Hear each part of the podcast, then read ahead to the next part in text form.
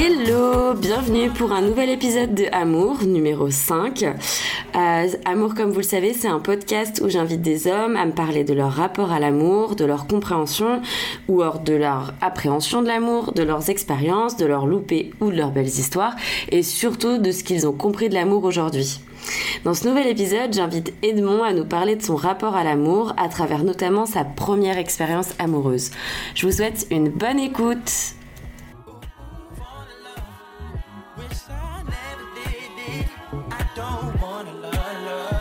Hello, bienvenue chez Amour. Aujourd'hui, on va interviewer Edmond qui va nous parler de son rapport à l'amour.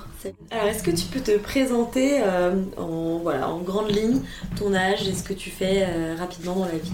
Ok. Alors, je m'appelle Edmond, j'ai 28 ans.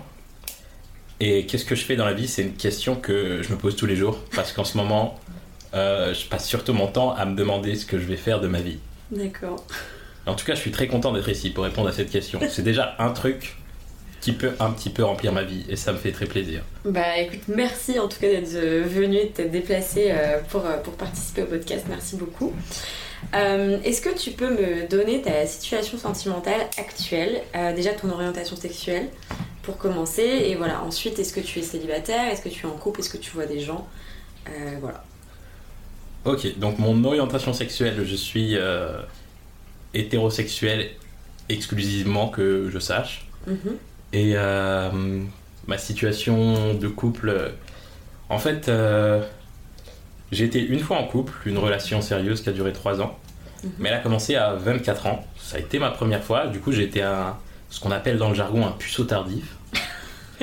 Et, euh, et c'était une très belle histoire et elle s'est arrêtée de manière belle aussi. On était tous les deux d'accord et il n'y avait aucune rancœur l'un envers l'autre. Du coup, ça fait, ça fait juste un an que, que en fait, je me suis mis à fréquenter d'autres filles. Donc, euh, cette relation-là s'est terminée il y a un an, c'est ça? C'est ça. Ok. Presque un an, en septembre. Ok. Mais du coup, euh, du coup, ça fait pas longtemps que je me suis mis à vivre d'autres histoires, des histoires sérieuses, moins sérieuses. Mais il n'y a aucune de ces histoires où j'ai vraiment considéré que j'étais vraiment en couple. Est-ce que tu n'as pas considéré, parce que d'un commun accord, il n'y avait pas il n'y avait pas de sentiment, il n'y avait pas de besoin, d'envie des deux mhm. côtés de, euh, de se mettre en couple Ou est-ce que euh, ça n'a pas toujours été le cas? Euh, Comment ça s'est passé avec. déjà, est-ce qu'on parle de plusieurs personnes ou d'une seule personne? On parle de plusieurs personnes. Ok. est-ce que la question de se mettre en couple s'est posée ou même pas du tout? Elle a peut-être pas eu le temps de se poser. Après, j'ai eu une histoire où on avait commencé de manière légère, un peu comme toutes les histoires que j'avais eues mais on s'était rendu compte qu'on se plaisait quand même, euh, qu'on se plaisait quand même assez. Mhm. Et euh, mais on, s'était jamais dit qu'on se mettrait en couple encore, mais on avait commencé à se dire. Euh, en fait, elle m'avait dit surtout, ça me ferait chier que tu vois quelqu'un d'autre. Mhm. Et, et du coup, du coup, j'en étais resté un peu là-dessus. Mais après, on s'était dit finalement que qu'on préférait ne pas être ne pas être exclusif. Ok. Et un jour, elle m'a annoncé qu'elle s'était tapé mon pote Marco. Le nom a été changé évidemment. Mais ça m'avait fait plutôt, euh, plutôt mal. Et du coup, euh, ça s'était arrêté là-dessus. D'accord, ok. Donc, euh, ouais, ok. Donc, mais, mais toi, quand vous aviez décidé de pas être exclusif, ça t'allait? En fait, je dirais que quand, quand, je commence une relation, j'essaie toujours de me protéger au début. Mhm. Du coup, je vais essayer de pas m'emballer je vais essayer de me dire écoute euh, voilà juste comme ça. Mhm. après ça je vais plutôt laisser l'autre personne me faire des signes comme quoi elle peut s'attacher. Et là ça, ça avait été le cas. C'était l'autre personne qui m'avait fait des signes. Et là je, je, vais un peu briser mes barrières. Ok. Et c'est-à-dire bah, c'est-à-dire je vais je vais peut-être pouvoir plus me projeter me dire euh, ouais ça va être un peu plus sérieux ou des choses comme ça. Mais euh, c'est un peu dans cette histoire j'ai eu gardé un peu de rancœur contre contre cette fille parce que justement elle m'avait fait briser mes barrières hmm. pour, ensuite, euh, pour ensuite me refaire quelque chose. Alors que si dès le début elle, elle avait été claire avec moi me disant que, que, que ça serait pas sérieux, qu'elle voulait pas du sérieux, ben je, ça m'aurait tout à fait allé. Parce que là, du coup, tu as baissé tes barrières en disant Ok, bah, cette personne voudrait euh, quelque chose de non d'exclusif avec moi. Oui. Euh, et, mais ça t'allait aussi finalement de, de, de conclure par finalement non. Ou ça t'allait qu'à moitié et... Mmh. Qu'est-ce qui, a, qu'est-ce qui a fait en fait qu'il y a eu un peu ce revirement, enfin cette décision de, de, de, de, le faire puis de pas le faire finalement? Ouais. Bah en fait c'est surtout parti, parti d'elle. Mhm. En fait euh, cette histoire elle, elle s'est passée à La Réunion parce que euh, l'année dernière j'habitais à La Réunion. J'étais dans une colocation de 15 personnes. En fait c'était... ouais c'était... Imagine tous les clichés de... De, de sitcom ou de trucs comme ça, bah, c'était, c'était carrément ça, genre, et c'était, c'était vachement marrant parce que c'était une colocation où en fait on avait un propriétaire très peu scrupuleux. C'est comme s'il avait pris un bout d'immeuble, il avait pété les cloisons, il avait fait des cuisines, il y avait trois cuisines, on avait un rooftop, euh, on pouvait aller dessus avec une échelle. Du coup, c'était, c'était un peu dangereux, ça ressemblait un peu à un camp de gitans. Je m'étais, construit une machine de muscu avec des palettes et, des, des, poires en béton, donc ça faisait très très camp. Mais moi, j'adorais mon petit camp. Euh, et il y avait cette fille euh, qu'on appellera Marie qui, euh, qui est venu, euh, qui est venu, c'était une nouvelle, une nouvelle coloc.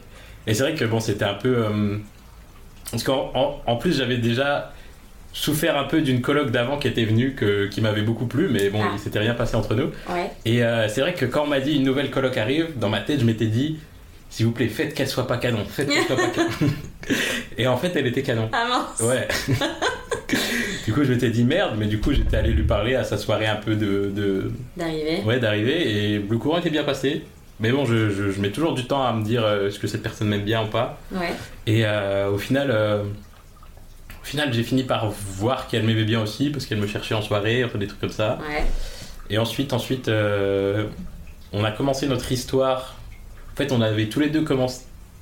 On aimait tous les deux l'astronomie en fait. Et, euh, et euh, on savait qu'il y avait euh, une comète qui passait près de la Terre à une soirée en particulier.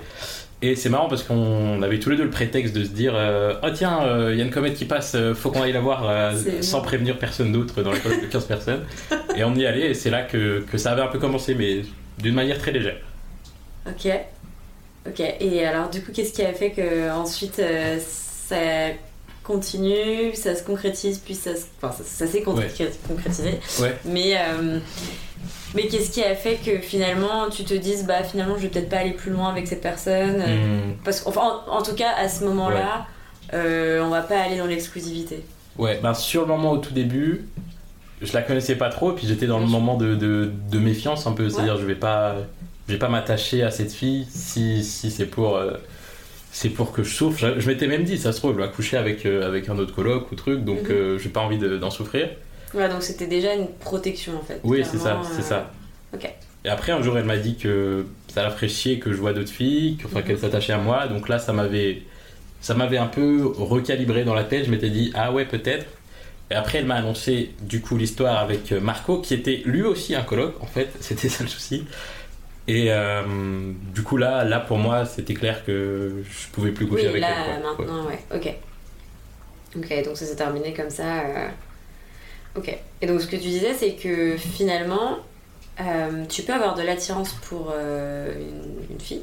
Mhm. même peut-être, du coup, l'envie que ça aille un peu plus loin. Mais tant que la personne en face ne te fait pas de mouvement, ce que tu disais tout à l'heure, en fait, toi, c'est tu, tu, te fermes à toute éventualité de sérieux mhm. si l'autre personne en face te fait pas un signe d'une envie euh, que ça aille un peu plus loin. Tu pourrais pas faire la mhm. démarche de ton côté de directement aller lui dire euh, écoute, ça m'intéresse de faire euh, un truc un peu plus sérieux entre nous. Bah, si, je l'ai déjà fait d'ailleurs. Parce que ma relation un peu sérieuse que j'ai eue après, c'est vrai que c'est moi qui avais un peu plus initié la chose. Mhm. Mais ça va rester ça va rester des méthodes de petits pas. C'est-à-dire, je vais pas faire un énorme bond en avant, lui dire que j'ai des sentiments. D'abord, je vais lui, je vais lui dire, euh, en fait, je crois que tu me plais, mhm. mais je vais, je vais m'en arrêter là. Si, si elle me, me renvoie pas quelque chose de la même chose, je vais. Mais c'est déjà un grand ouais, pas. Hein. Ouais, c'est ça, c'est ça. Je pense que tout le monde n'arrive pas à le dire. En Après, voilà. Euh. Ouais. Après cette, euh, cette seconde relation que, que je vivais, c'était aussi à la Réunion, mais c'était une fille, en fait, qui avait déjà sa date de départ de la Réunion. Ouais. Du coup, Toi, je savais... tu l'avais pas? Non, moi je l'avais pas. Et du coup, je savais que c'était une relation un peu euh, avec une date euh, limite. Mhm. Du coup, ça. C'est marrant, mais ça m'a. Parce qu'il y a des gens qui ça ferait l'effet inverse, qui diraient faut, faut pas s'emballer parce que ça va se finir. Et moi, je m'étais justement dit au contraire, bah, emballe-toi parce que c'est le moment où j'avais quoi. Même si ça va finir. Euh, ouais, c'est ça, c'est ça. Du coup, ça m'avait plus poussé à lui dire. bah, en fait, qu'elle me plaisait. Ouais, qu'elle me plaisait beaucoup. Et ça l'avait En fait, là, pour le coup, cette fille, c'était elle qui était très méfiante envers moi. Parce qu'elle au fait, elle savait que moi, je couchais avec pas mal de filles. Et, euh, et en fait, elle, euh, ouais, elle se disait que j'étais un baratineur, quoi. Que, que, que c'était quelque chose que j'allais sortir à, à beaucoup de filles. Hmm. Mais j'avais j'avais vraiment envie qu'elle voie la chose de manière euh, totalement inverse. C'est-à-dire, je lui disais, bah, justement, ces temps-ci, j'ai couché avec beaucoup de filles. Si toi, tu débarques dans le lot et que je ressens vraiment un truc différent par rapport aux autres, c'est vraiment finalement que, que t'es différente. Si j'avais couché avec aucune fille pendant six mois et qu'il y avait que toi que, que j'avais rencontré, bah peut-être que ça serait juste que je m'emballe pour euh, une fille, euh, la première fille qui, qui est passée, alors que là vraiment c'était elle qui me plaisait euh, par, parmi d'autres. Ok. Et elle est rentrée en métropole? Oui. Et donc tu l'as revue en métropole? Je l'ai revue en métropole Ouais. et euh, c'était très différent en fait. Ok. Grosse euh, déception amoureuse. C'est vrai? Ouais. Ah, Enfin, euh, te dire cœur brisé ou déception de la... par rapport à la personne? Bah, ouais, je dirais cœur brisé, mais Ah oui, en fait, c'est juste que le feeling était pas du tout pareil.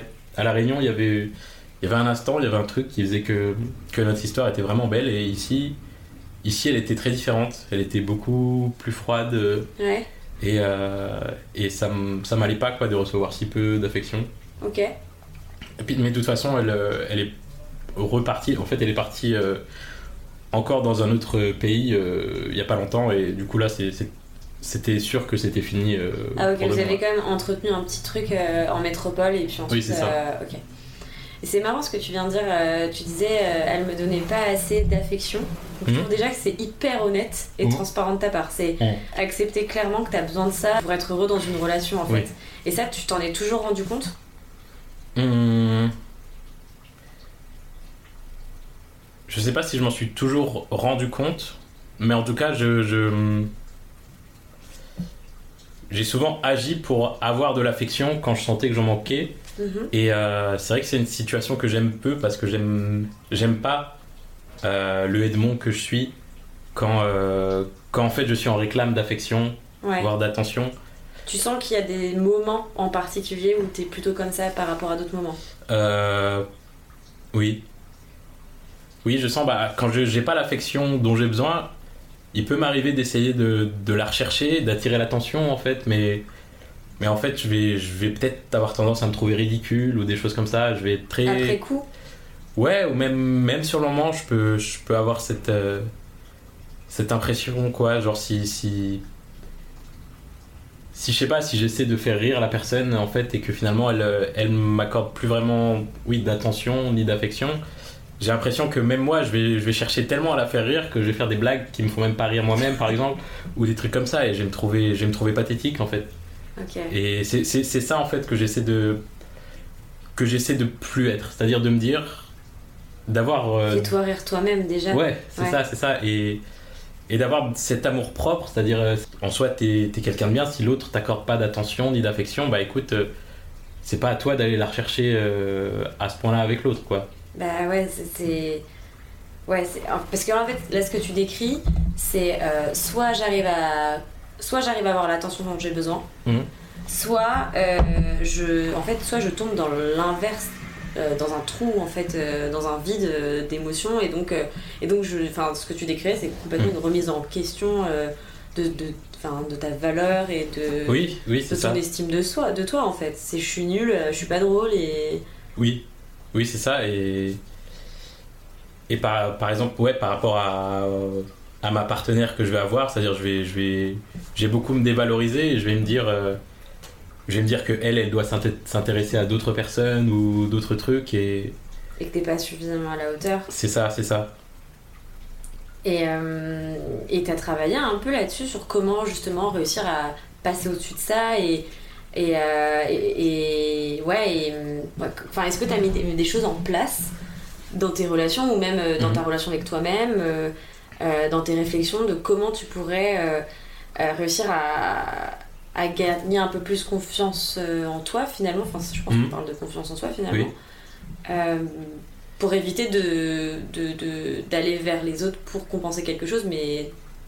Enfin, je sais pas. je sais- Oui, oui, oui. Ben, euh, après, voilà, c'est- Parce que de mon expérience où j'ai vraiment recherché l'affection en tout cas, j'ai essayé de, faire un pacte avec moi-même, mais ça, ça date de relations d'avant, de me dire, euh, je, de me dire, Edmond, ne traverse plus jamais à ça. Mhm. Genre, euh, aime-toi toi-même. Après, voilà, genre, c'est, c'est vrai que notre état mental, c'est jamais quelque chose euh, qu'on peut définir pour toujours. C'est-à-dire, je vais être comme ça. Je sais que je vais retomber amoureux dans ma vie, je, vais changer, je vais avoir envie de plus me confier, plus faire des choses. Donc, donc euh, je sais que, que j'ai beau, beau, essayer de mettre des choses en place maintenant, je sais que je les tiendrai peut-être pas forcément. Euh, ouais, mais c'est déjà des objectifs, c'est déjà bien. C'est sûr, mais en, ouais.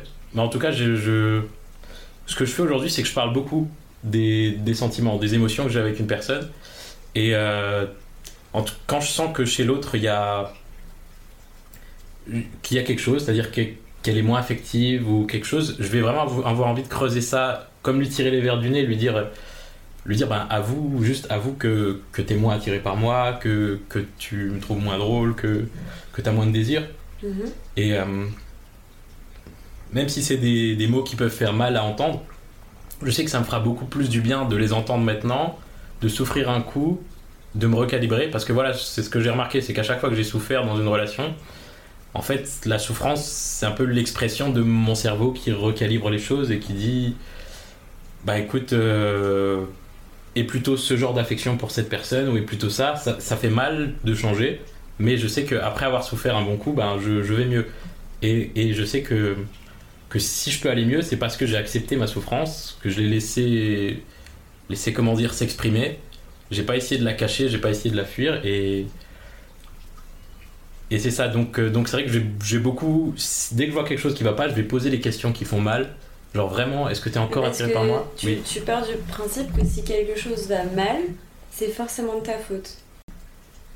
Je dirais. Ça dépend, mais, mais je vais lui poser la question. La personne peut me dire que non, que c'est dû à autre chose dans sa vie, mais qu'en fait elle est toujours autant attirée par moi, qu'elle a toujours autant de désir. Et là, là, ça me rassurera peut-être. Après, elle peut me dire que. que oui, juste. Euh, elle a moins de désir, mais ça veut pas ça veut pas pour autant dire que je vais me dire que c'est de ma faute. Si elle a moins de désir, c'est, c'est comme ça, ça peut être dû à plein de choses. Je vais pas, je vais pas non plus essayer de me descendre en me disant ah bah j'ai mal fait ça, j'ai mal fait ça. Mais je vais, je vais accepter cette situation dans laquelle l'autre a moins de désir, d'attirance, et je vais, euh, je vais faire moins de pas vers l'autre. Hmm. Parce que c'est, c'est ça qui est très dur en fait, c'est de, de faire des pas vers l'autre quand l'autre euh, n'a pas envie d'en faire. Quand on ne sent pas de réciprocité évidemment. Ça me touche cette. Euh, cette remise en question que, que presque j'ai envie de dire que tu t'infliges. Euh, mhm. Alors je trouve ça super de se remettre en question. Je pense que c'est dans, dans la vie c'est hyper important et dans les relations encore plus. Mhm. Euh, mais, mais je trouve ça touchant parce que je trouve que c'est presque une dévalorisation. Enfin, de prendre tout ça sur tes épaules. Euh, et, est-ce que est-ce qu'on t'a déjà dit ben oui effectivement il y a un problème avec toi ou jamais? Hum. Après, c'est dur pour la personne en face de dire ça parce qu'elle se. Au fait, tout le monde se dit c'est peut-être juste une phase ou quelque chose, mais c'est vrai que la dernière relation dont je te parlais où la fille euh, a finalement reparti dans un autre pays, c'est vrai que je sentais qu'il y avait un truc parce que c'était pas du tout comme à la Réunion mhm. et j'essayais vraiment de lui tirer les verres du nez et.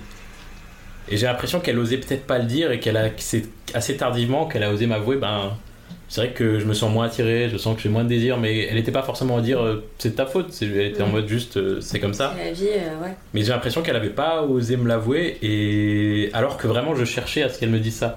Et ça me. Ça m'avait fait mal de l'apprendre si tard, parce que je m'étais dit, bah, j'aurais aimé que qu'elle me dise plutôt, ben voilà, j'ai moins de désir pour toi qu'à la Réunion, et, et je m'y serais adapté. J'aurais fait des choses, j'aurais fait des choses en fonction, j'aurais pris cette relation avec plus de légèreté c'est ça, c'est que toi, du coup, tu t'es emballé dans un truc, euh, alors qu'en fait, en face, euh, il n'y avait pas de réciprocité euh, au même niveau, quoi. Je comprends.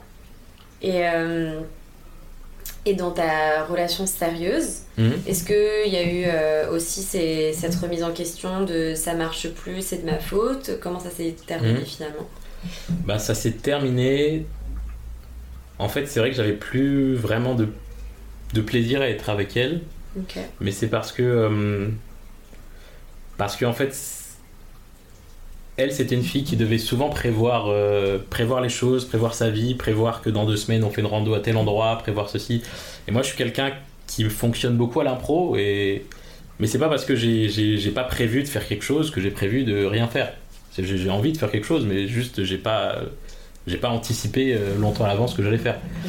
Et euh, c'est vrai qu'avec cette fille, c'était un des critères qui faisait que, que, que, ça marchait pas, mais en fait, elle, elle me reprochait souvent. Et euh, moi, je suis quelqu'un qui, qui c'est vrai peut-être que je me défends pas assez sur le moment.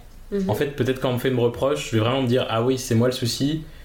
Et je, et je, vais me dire dans le doute, sur le moment, dis rien. Et c'est seulement après que je vais y réfléchir, je vais me dire oui c'est ça, et je vais me dire non non non, mais là objectivement en fait c'était pas de ma faute en fait. Et c'est vrai que dans cette relation du coup j'ai beaucoup pris sur moi, j'ai essayé de, de faire des efforts, d'être un peu mieux envers euh, envers euh, ma copine de l'époque quoi, mais mais j'ai l'impression que, que, quoi qu'il arrive, euh, il y avait avoir quelque chose qui allait faire qu'elle qu'elle allait qu'elle allait pas être contente. Et j'avais l'impression que finalement c'était qu'elle le recherchait un peu, qu'elle vivait plus dans l'instant, qu'elle était un peu dans le dans le il faudrait que ce soit parfait, mais vu que rien n'est jamais parfait, elle allait se focaliser sur quelque chose qui était, qui était imparfait. Et c'est vrai que les bons moments avec elle, finalement, c'était même plus des bons moments, parce que je vivais avec le stress de me dire euh, qu'est-ce qu'elle va trouver pour mm. que ça devienne plus un bon moment. Ok, donc ouais, il y avait un peu un stress de, pas de finalement pas être assez parfait, quoi. Oui, c'est ça et, donc, et, à la fin, du coup, qui a décidé de, vraiment mettre un terme euh, À la fin, elle a, elle a amené les choses sur le tapis. Mais c'est vrai que j'avais aucune objection en fait euh, à ça. C'est vrai que ça a été courageux de sa part de d'oser en parler en premier. Et euh, c'est vrai que. Hum, parce qu'on on, s'était déjà plusieurs fois embrouillé dans notre relation sur trois ans. Un an avant, on avait fait un break de. de un mois. Mais ça m'avait fait très mal. Alors que là, quand on l'a terminé euh, dernièrement, j'ai senti une énorme liberté. Genre, euh, me prendre. Un, genre, parce que je me rappelle que c'était. C'était à La Réunion, elle habitait à une heure de chez moi. Et euh, du coup, on s'est séparés. J'ai pris ma voiture, j'ai pris la route du littoral de La Réunion. C'est une, c'est une route, ouais, c'est ça.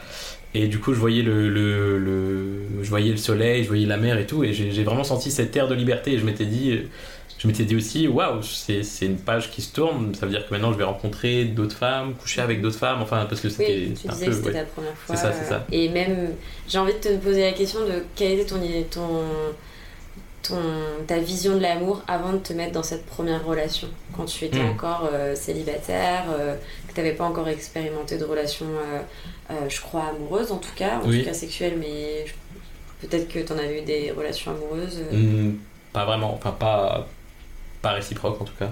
Ok.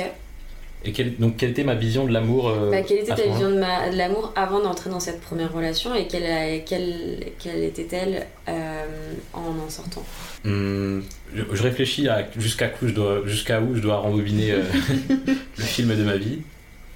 Mais en tout cas, je sais que les premiers filles dont je me suis senti amoureux dans ma vie, Là, c'était vraiment le, les filles, euh, c'était vraiment la honte pour moi. C'est-à-dire, je, je, je, il faut surtout jamais que personne apprenne que je suis amoureux de cette fille. Ah ouais? Ou ouais, mais c'était bon, c'était au collège. C'était. Au collège, ok. Pourquoi? Bah, je sais pas. Après, c'est surtout que je devais me sentir pas beau, pas attirant, et que que je me dirais que ça serait forcément vu d'une manière euh, pathétique de se dire, euh, lui, il est amoureux de elle. Ouais. Du coup, après, voilà, c'était après, c'était comment dire, c'était un, c'était c'était une façon d'être amoureux très naïve. C'est juste, euh, ouais, qu'est-ce qu'elle est belle. Bah, tu sais quoi, je vais être amoureux d'elle, euh, genre, et, et, tu te mets à penser à elle euh, un peu tous les soirs. Mais c'est, c'est, c'est un peu quelque chose qui repose sur rien, quoi. Genre, je, je, partageais rien de fou avec ces filles, en fait. Ouais, c'est, souvent comme ça au collège, mais qu'est-ce qui faisait que tu pensais ça de toi On te disait t'es pas beau ou c'était toi qui te disais mmh. je, je suis pas suffisamment. On me le disait. Ok. Et, euh, des gens à l'école? Ouais, ouais, des gens, même des amis, pour un peu pour déconner, mais je savais que c'était un peu vrai. Ah ouais, tu t'étais mis dans la tête que c'était vrai. Ouais, c'est vrai. Après, même quand je me regardais, je me trouvais pas beau. Je sais pas, je prenais vraiment pas soin, j'avais pas de style, quoi. Je. Je sais pas, oui, que ce soit ma coiffure ou mes vêtements ou tout, c'est vrai que je me sentais, je me sentais pas beau, quoi. Ok.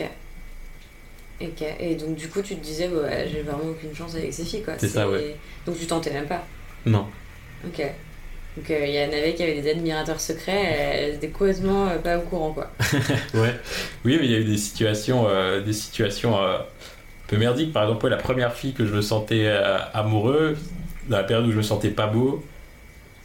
Et elle était dans ma classe en sixième. Ensuite, en cinquième, il y a mon un de mes potes euh, qui est arrivé qui lui était vraiment le beau gosse quoi. J'ai directement vu que les deux ils avaient accroché.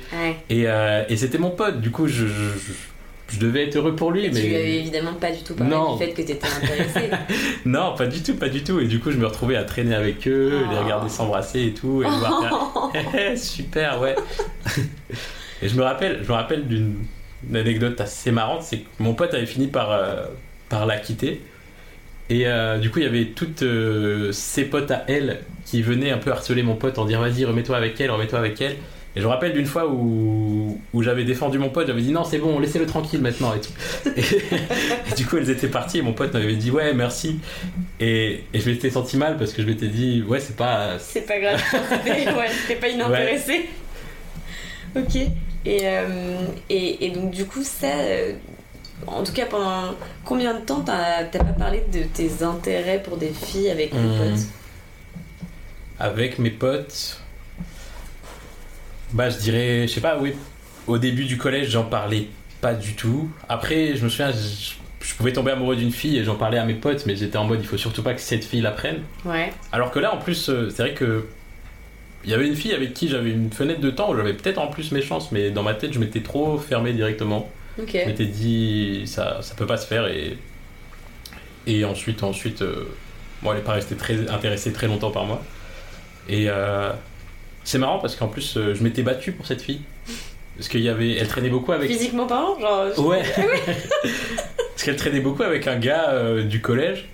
Et je sais pas, il y avait comme une animosité entre nous deux. Et, et il y avait un prétexte qui était celui d'une insulte pour lequel on s'était battu.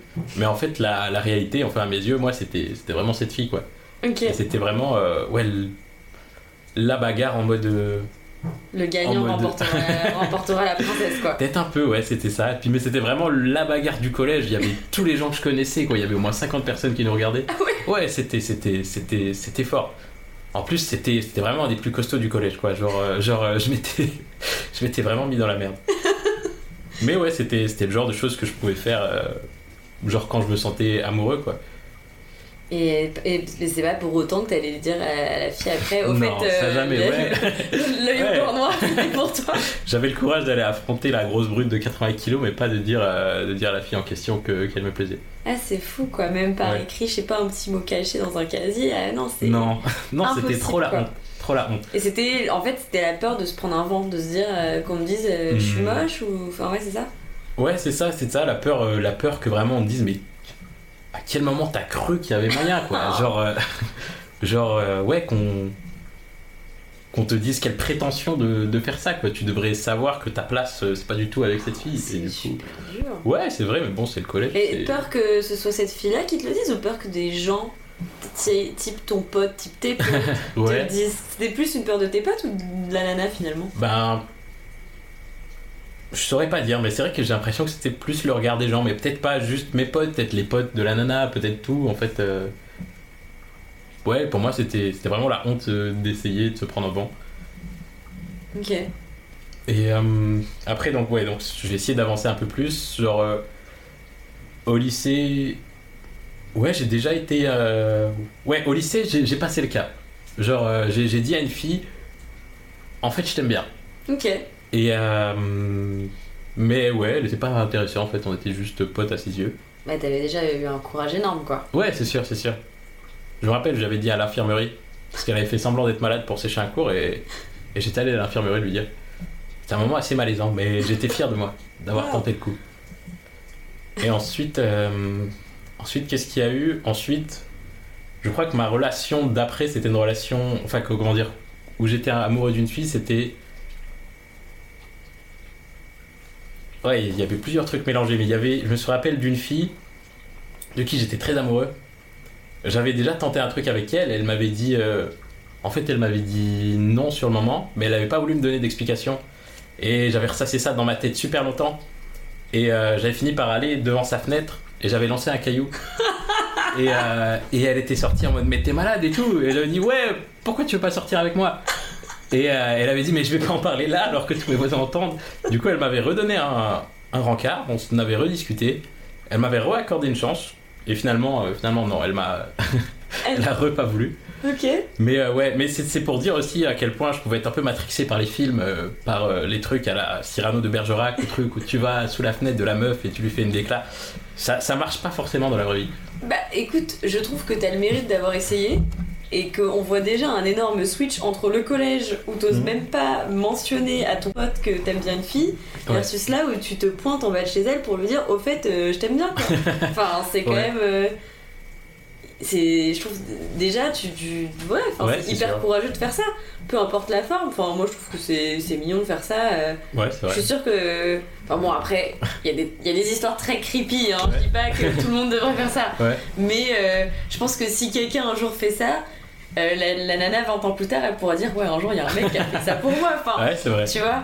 C'est vrai c'est vrai que ça ça fait une anecdote à dire. c'est pas rien enfin c'est quand même un Enfin, c'est, quand même euh, quelqu'un qui, qui, qui, qui, en tout cas qui t'apprécie euh, mm. beaucoup. Et ça fait, je trouve, déjà toujours plaisir de savoir ça. Et après, ça marche pas, ça marche pas, mais je trouve ça hyper courageux de ta part de, d'avoir tenté ça. C'est sûr.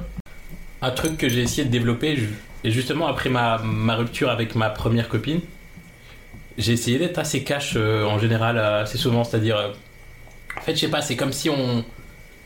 C'était un, je sais pas, un jeu de stratégie et que je décidais d'avoir une stratégie hyper offensive, de bouger une pièce que j'ai pas le droit de bouger, comme si aux échecs j'inventissais directement mon pion de 15 cases alors que j'ai pas le droit. Et je disais, voilà, je le mets là, qu'est-ce que tu vas faire? Et, euh, et, euh, et c'est vrai que j'ai, oui, j'ai essayé de développer pas ça cette année, justement, et, et c'est vrai que ça m'a plutôt plu, quoi. Tu te sens mieux en, en, parlant, en disant les choses, justement? Mmh, Ouais, je pense. Je pense, et en fait, j'ai l'impression que c'est comme, c'est comme si mon, mon sentiment que j'ai, c'était comme une, euh, une patate chaude que j'avais dans la main, et que j'étais en mode, c'est quoi, débarrasse-t'en. Et du coup, euh, en le disant à la fille, genre, euh, je lui donnais en fait, et j'étais en mode, bah, c'est quoi, démerde-toi avec ça. et, et je, mets, je, mets, je mets souvent, je fais souvent exprès en plus de lui dire, et de me barrer tout de suite, c'est-à-dire de pas attendre qu'elle me réponde, histoire qu'elle qu'elle cogite ce truc. Comme à l'infirmerie, quoi.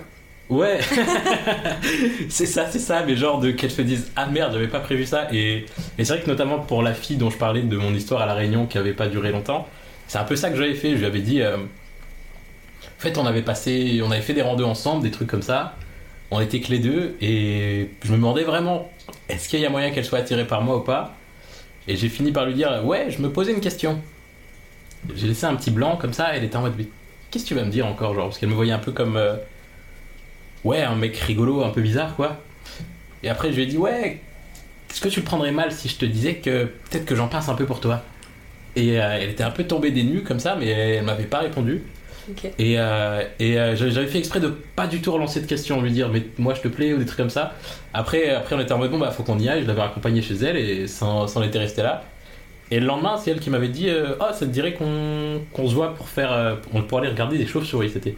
Mais, euh, mais c'est vrai que là, je m'étais dit, euh, waouh, je lui ai dit cash. Et là, elle me propose qu'on se revoie. et du coup, j'étais, j'étais, j'étais vachement fier de moi. Mais même, même avant qu'elle me réponde, j'étais vraiment fier de moi. De, je sais pas, de l'avoir dit, de, m'être dit, waouh, j'ai bougé un pion. En fait, j'ai ouais, l'impression que c'est, même philosophiquement parlant, c'est comme si je jouais un coup qui n'était pas écrit dans le livre de la vie. Genre, quand, quand, quand je dois faire ça, quand je dois passer ce truc d'adrénaline, dire à quelqu'un ouais, tu me plais bien. Genre, euh, ouais, c'est comme si, c'est comme si ouais, je faisais un truc vraiment que, que les gens ne font pas, quoi. Et, et du coup, j'ai l'impression de vraiment vivre à fond en, le faisant, quoi. Donc du coup, euh, on est passé de, du lycée à, à, cette dernière relation. Ouais. Euh, donc entre-temps, j'imagine que tu as eu d'autres petites amourettes et puis finalement, il y, a eu, y a eu cette copine, tu l'as rencontrée, tu l'as rencontrée en école? Euh, cette dernière Non, ta relation ah, sérieuse euh, Ouais, c'était, j'étais en fac de bio. En fait, on a été amis pendant longtemps avant qu'on, sorte ensemble. Euh, et notamment, c'est marrant parce qu'elle m'avait connu justement amoureux d'autres filles, notamment de cette fille à qui j'ai balancé le caillou. Elle se foutait de ma gueule. Elle me disait et oui, c'est vrai qu'en fait, on était dans le même groupe de potes. On a été amis pendant 3 ans. Mais euh, en fait, j'ai toujours. En fait, j'ai toujours été attiré par elle quand on était amis. Et en fait, j'ai vite senti au début qu'elle aussi, elle était attirée par moi.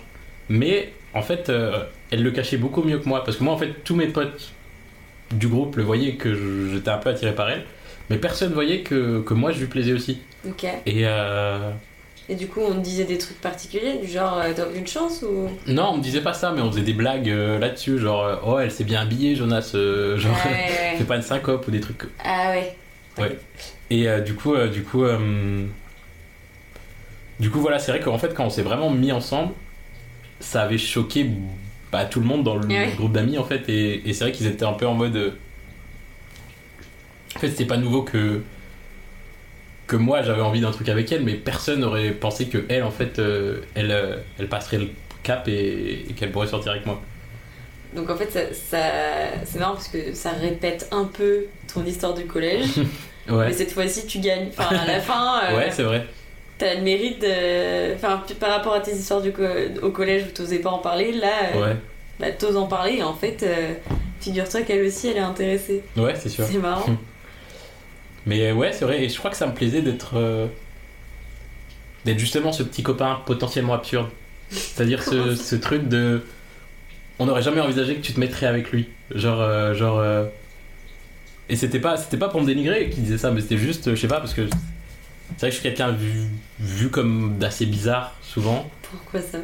Je, je saurais pas le définir, mais ça a toujours été comme ça. Mais en fait, je dirais que la différence, et qui fait peut-être que que ça marche avec les filles ou que j'ose en faire, c'est qu'aujourd'hui, je vois je vois mon côté différent peut-être comme une force, alors qu'avant c'était bah, je me sentais différent, mais mais différent nul quoi. Genre j'avais l'impression que le monde entier avait écrit un code et qu'on m'avait pas dit le code et que je savais pas comment me comporter, même dans ma posture, ma manière de me tenir, j'étais en mode euh, est-ce que je peux faire ça, est-ce que je peux marcher comme ça? Et euh, et ouais, je sais pas, je, tout le monde disait que j'étais bizarre, mais je- c'est dur de définir pourquoi. Et c'est juste, c'est juste que ouais, j'ai l'impression qu'à force, j'ai appris à à surfer un peu dessus, à me dire bah de toute façon j'ai pas le choix, je peux pas être normal parce que je suis comme ça et, et que ça m'a peut-être donné une certaine confiance en moi dans, dans le fait d'assumer d'être bizarre auprès de filles. Ou alors, ou alors une autre chose, c'est que je me suis dit que de toute façon, les filles auxquelles je plairais, c'est des filles qui, qui aiment un peu mon côté original. Du coup, Carrément. Du coup euh, je me suis dit juste sois toi-même. Il y aura peut-être plein de filles qui détesteront, mais de toute façon, tu peux pas faire semblant d'être normal auprès d'elles et il y aura des filles à qui ça plaira et, et voilà quoi. Tu t'es mis en relation, donc je comprends que ça s'est un peu fait naturellement, que tu Mhm. cherchais pas nécessairement à te mettre absolument en couple, euh, que ça s'est fait plutôt naturellement. Mhm. Tout à l'heure, tu parlais de compenser. Est-ce que euh, ce sentiment de, de devoir remplir en fait un genre de bol vide d'affection avec des filles? Oui. Euh, en fait, j'avais en tête l'idée que certaines personnes vont identifier euh, ces moments de vide d'affection Mhm. et vont aller sur euh, des sites de rencontres à ce moment-là. Mhm. Je, dis pas que c'est tout le monde, mais ça peut arriver en fait d'a- d'avoir des coups de euh, ok, je vais maintenant sur un site de rencontre Mhm. parce que je sens un vide d'affection et il faut que je le comble tout de suite. Toi, je comprends que quand tu t'es mis en couple, c'était pas une démarche de je veux absolument me mettre Oui. en couple. Euh, donc, est-ce que pour autant, tu as ressenti que quand tu te mettais en couple, il y avait une démarche un peu de j'ai besoin de remplir ce bol d'affection Ou est-ce que tu l'as pas ressenti à ce moment-là et tu le ressens seulement depuis que tu plus en couple? Hmm, non, bah, je dirais que quand je me suis en couple, j'ai j'ai senti en fait euh, que j'avais toute cette affection inexprimée depuis si longtemps que je pouvais enfin exprimer. Et, et c'est vrai que, que ma copine, sur le moment, en fait, elle avait été choquée en fait de voir comment j'étais, comment j'étais genre euh, au lit ou les gestes que je faisais parce qu'elle était s'attendait vraiment au fait que, que je sois puceau, que je sois quelqu'un de totalement désemparé, genre que je sache pas trop quoi faire. Et en fait, euh, en fait non, j'étais, ouais, je, je, il y avait plein de gestes que je faisais, des trucs que je faisais, mais c'est comme si, comme si je les avais imaginés depuis super longtemps les faire et que là je pouvais enfin m'exprimer. Et du coup, du coup en fait ça m'a, ça m'a, ouais, du coup je, je, je faisais, j'étais très affectif en fait. euh, je faisais beaucoup de de gestes, de caresses, euh, c'était très très sensuel quoi et Le manque d'expérience euh, ne rendait pas le fait que. Enfin, ça. ça, ça- Enfin, c'est pas parce que tu n'avais pas eu d'expérience précédente que tu étais inapte à l'amour Ouais. finalement. ouais c'est ça, c'est ça. Mais après ouais genre euh, en fait oui parce qu'on on en parlait un peu à l'interview avant l'interview du, du type d'amour dont on allait parler et c'est vrai que là, c'est peut-être une période dans ma vie où les deux choses sont très intriquées. Parce qu'en fait, j'ai perdu mon père du coup quand j'avais 21 ans. J'avais encore jamais connu de fille euh, à ce moment-là. Et je l'ai perdu dans une circonstance euh, familiale assez euh, houleuse. Je m'étais embrouillé avec mes oncles, mes tantes en fait sur des raisons, sur, sur les raisons de sa mort. Et ils avaient essayé de culpabiliser mon frère et moi là-dessus sur des choses. Et, et c'est vrai que ça avait, sur le moment, ça avait comme bloqué un truc en moi. En fait, je m'étais dit, en fait, je m'étais dit, waouh, je les connaissais depuis 20 ans. Et voilà, ce que je ressentais pour eux, c'était de l'amour, vraiment. Et là, ils m'ont trahi au pire moment de ma vie. Et euh, quand, quand, je suis sorti de là, du coup, j'ai pas eu envie de dire à personne que mon père était mort. Ok. Du coup, je le cachais à mes potes. Euh, oh, et mais j'avais, j'avais une énorme, un énorme besoin d'affection, je crois. Et c'est dans cette période-là aussi que j'avais bah, que j'avais j'avais envoyé le caillou à la fenêtre euh, de cette fille. Et, euh, et j'avais aussi rencontré une autre fille qui était devenue un peu ma meilleure amie, mais on avait une relation très ambiguë un petit peu. Mais j'avais un peu du mal à le voir. Je me demandais si elle était attirée par moi ou pas, ou si c'était juste de l'amitié. Et euh, mais c'est vrai que j'avais fait comme un décalage affectif par rapport à mon père avec ma meilleure amie, parce que en fait c'était un peu la, une des seules personnes avec qui j'avais osé me confier. J'avais osé dire en fait j'ai un truc à t'avouer. Euh, je vais pas voir mon père prochainement parce qu'il est mort. Et elle était euh, ouais et, finalement j'en ai fait tout le réceptacle de des choses que je pouvais dire et, et, c'est vrai que je l'ai un peu idolâtré cette fille comme étant la seule personne à qui je pouvais je pouvais donner de l'affection même si elle n'était pas physique et euh, et je crois, ouais, c'est ça. J'étais, j'avais un énorme besoin en fait qu'on me donne de l'affection, de, de, ça. Et, et c'est vrai que c'était un moment où je faisais, enfin, bon, j'ai toujours fait un peu le pitre tout le temps, mais c'est vrai que j'étais, j'avais un peu cette souffrance de dire, euh, waouh, mais en fait, euh, je me donne cette image de pitre, mais le pire c'est que ça marche. Quoi. Les gens ne voient vraiment que ça. Ils voient pas, ils voient pas cet énorme besoin de d'affection. À quel point je me sens, je me sens perdu et et isolé. Mais à cette époque, c'est vrai que ouais, du coup, je voyais, je voyais le fait peut-être d'aimer, de se confier, de partager de l'intimité avec quelqu'un comme finalement montrer une de ses faiblesses. Et j'étais, j'avais la vision. En fait, je m'étais dit vraiment après le coup, sois plus jamais faible auprès de personne. Par rapport à ce qui s'est passé avec ton. Avec ouais, c'est ça. C'est ça, c'est ça. Et, et j'ai eu une période où vraiment je m'étais dit, ouais, que je sais pas, que je voudrais, ouais, que, que où je m'étais vraiment fait une très forte carapace en tout cas et c'est vrai que c'était un peu c'était un peu ambigu en moi parce que j'avais cet énorme besoin d'affection, mais j'avais cette énorme carapace qui faisait que j'avais absolument pas envie. Enfin, j'avais en fait c'est comme si j'avais envie d'en parler, mais je me forçais à pas en parler. Mais du coup, euh, du coup voilà, ça a beaucoup, en tout cas, ça a beaucoup drivé mes, mes, mes relations pendant un moment. Et, euh, et aujourd'hui, si avais, si tu pouvais refaire, tu, tu ferais les choses différemment hum, Ce que je ferais, déjà, je ferai pas d'une personne euh, le réceptacle de, de, tout ce que je dois dire. Après, je pense que j'aurais du mal à en parler de manière ouverte par peur de cette image de la personne qui veut s'apitoyer sur son sort ou, ou qui, qui réclame de l'affection, mais je pense que j'en parlerai à plus de personnes. Mais pourtant, s'il arrivait la même chose à un de tes amis, tu penserais Non, je penserais pas ça. Je penserais pas ça. Absolument pas, mais. Mais. Euh, oui, c'est c'est comme ça, je suis plus dur avec moi que, que ce que je voudrais. D'ailleurs, je, limite, j'en voudrais un de mes amis s'il m'en parlait pas, quoi, parce que j'aimerais. J'ai envie d'être là pour tous les amis que j'ai, mais. Mais ouais, c'était une période où. où je me disais en qui on peut vraiment faire confiance, si même les gens. Euh, même les gens de notre famille en soi, en soi nous trahissent. Ouais. Ouais, mais donc du coup, enfin, je trouve ça hyper intéressant de voir le, les relations à l'amour euh, dans dans, enfin, dans, dans, leur globalité parce que mm. finalement là on parle de on a parlé de ton amour envers toi-même notamment mm. au collège euh, de l'amour familial et de l'amour amoureux et euh, je trouve que là on voit très bien à quel point c'était lié à quel point l'amour familial a impacté aussi euh, mm. l'amour amoureux et ta disponibilité et tu, tu, parles beaucoup de de, de, de ce besoin que tu avais d'affection à ce moment-là euh, et on en a parlé dans un précédent podcast aussi de ce rapport de donner et de recevoir. Mhm. je sais pas, mais j'imagine peut-être que aussi à ce moment-là, t'avais besoin de recevoir, c'était peut-être plus, peut plus difficile pour toi de donner. Mm. Et euh, est-ce que ça, est-ce que tu l'as identifié? Est-ce que tu l'identifies actuellement? Donner de l'amour, est-ce que comment tu comment tu donnes de l'amour aujourd'hui et avant mm. et ouais.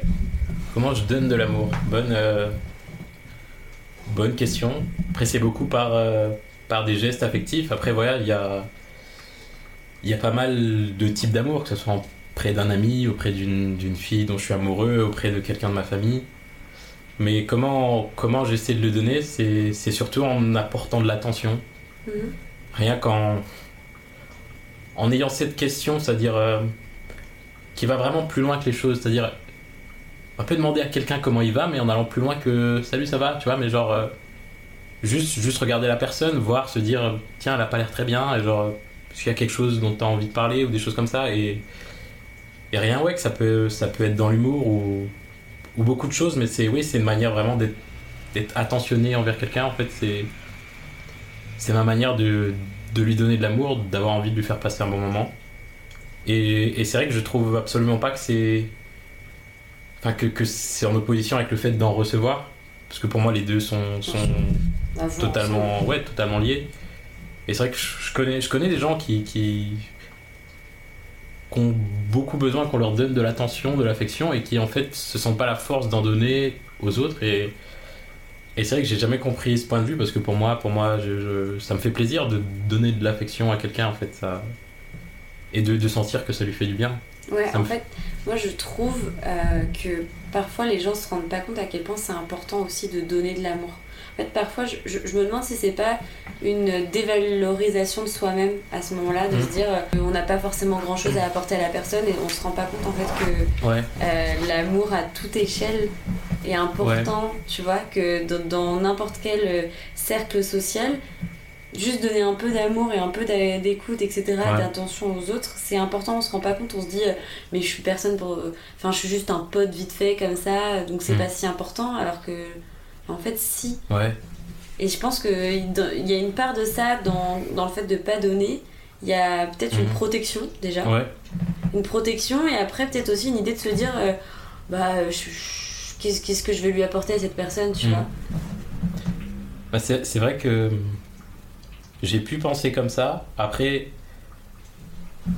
bah, je, je, vais en revenir un peu à, à. Parce que oui, oui bon, en fait, je me suis vraiment présenté très vite, mais j'ai j'ai été jusqu'en master de biologie évolutive.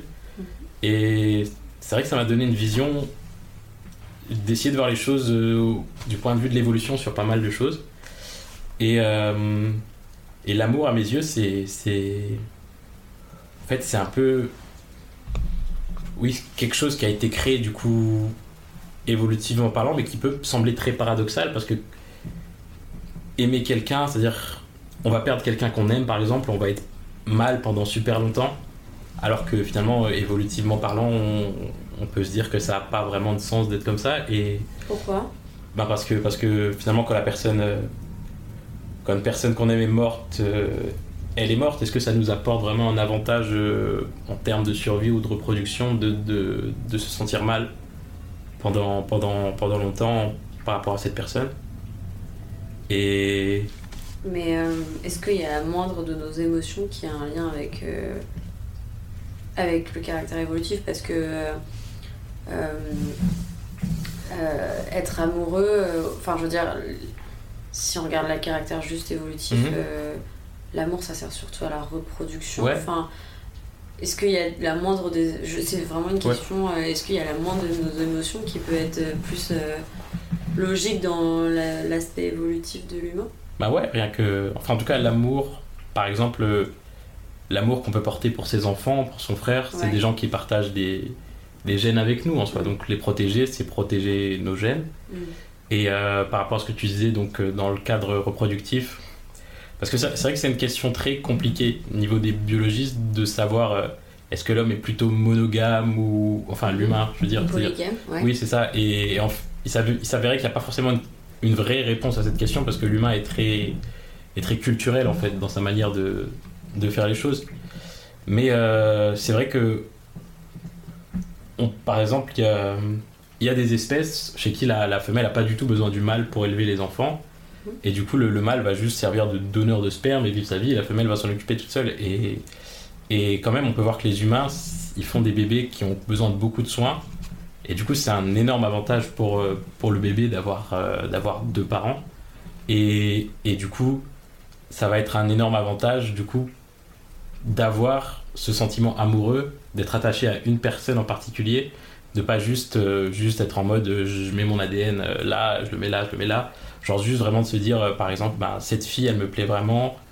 Genre, j'ai un enfant avec elle, j'ai envie de m'occuper de cet enfant, de rester.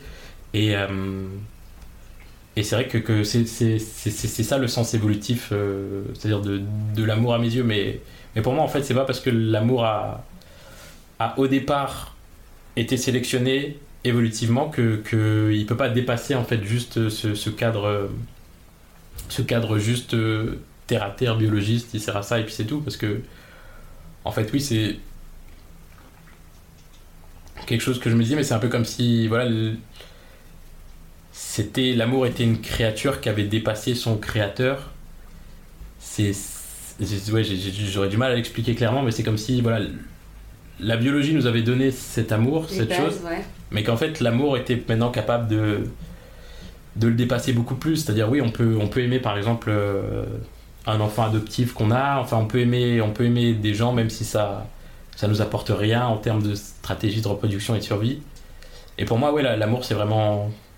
Ouais, ça prend un côté comme mystique en fait quand on voit les choses comme ça. C'est-à-dire, c'est vraiment une force en fait qui qui peut nous faire perdre une certaine notion de rationalité des choses, mais qui, qui en fait euh, qui en fait est hyper importante parce que c'est tout le ciment un peu aussi de, de nos sociétés. C'est-à-dire, euh, c'est-à-dire euh, chaque personne agit individuellement, mais le fait le fait le fait souvent par amour, amour de ses enfants, gagner de l'argent pour, qu'il, euh, pour pouvoir leur payer des choses, amour de sa femme, amour de plein de choses. Et, et c'est vrai que c'est, c'est, c'est pour moi un grand moteur, je pense, chez les, chez les humains, que de ressentir de l'amour, que d'être attaché euh, aux autres personnes. Bah, du coup, je trouve que ça contradit. Ça, enfin, ça va totalement avec le fait de pouvoir être triste. Mmh. Enfin, dans la logique finalement, si, euh, si au départ, euh, sur le plan évolutif, on ne devrait pas forcément pleurer euh, une personne décédée, hmm. finalement, comme tu dis, vu l'évolution de l'amour dans nos vies et la place de l'amour dans nos vies, ça a complètement un sens d'être triste hmm.